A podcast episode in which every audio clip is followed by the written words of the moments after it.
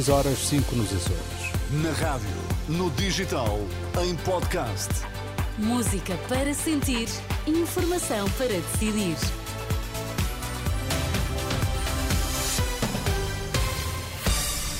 Notícias na Renascença destaques esta hora. Bom dia. Marcelo Rebelo de Sousa promulgou a nova lei da nacionalidade. Donald Trump venceu mais uma vez nas primárias do Partido Republicano.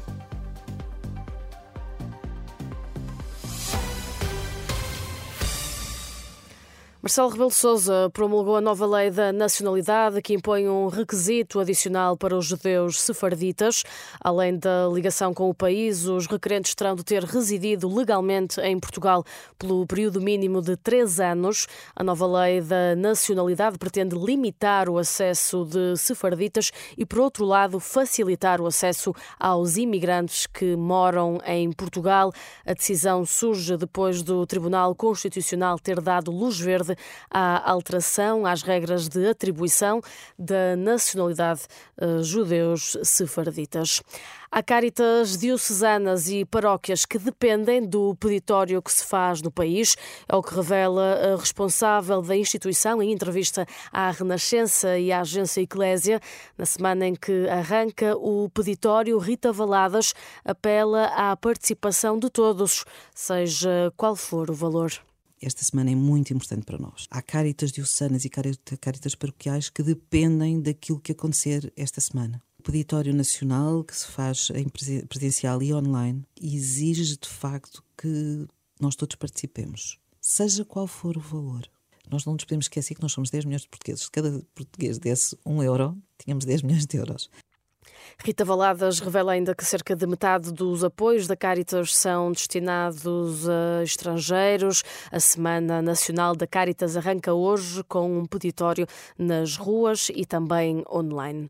Marcada para este domingo em Lisboa a tradicional procissão do Senhor dos Passos da Graça, uma tradição com mais de quatro séculos e que desde 2010 retomou o itinerário completo, como explica a Renascença Francisco Francisco de Mendia, da Irmandade dos Passos e da Graça. Iremos atravessar desde a Igreja de São Roque até a Igreja da Graça. Eh, já são 437 vezes que a procissão sai, desde 1587. A nossa Irmandade foi criada em, em 1586, portanto já temos aqui uma, uma experiência grande. Francisco de Mendia, da Irmandade do Senhor dos Passos e da Graça, em declarações à jornalista Ângela Roque. A campanha eleitoral arranca hoje, mas este sábado os líderes partidários fizeram-se à estrada.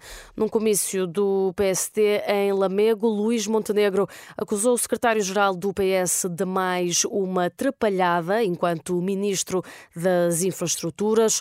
Depois da TAP e do aeroporto de Lisboa, o líder da Aliança Democrática falou da indenização que o Estado vai ter de pagar aos CTT.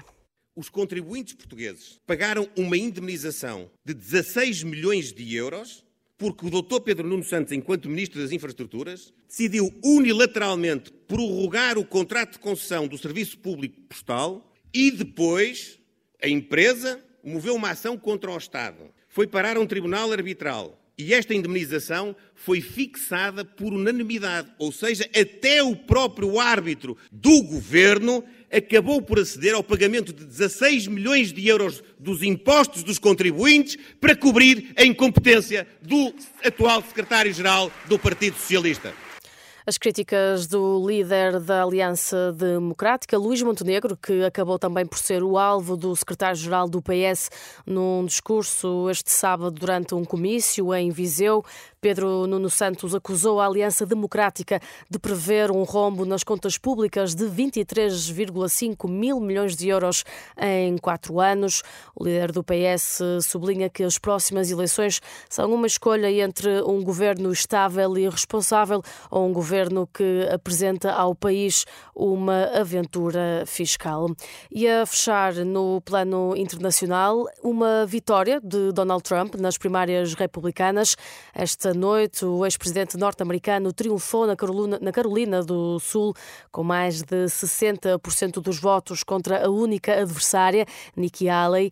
É a quinta vitória consecutiva de Trump, que está cada vez mais perto de ser declarado candidato oficial do Partido Republicano para as eleições presidenciais dos Estados Unidos, que estão marcadas para novembro.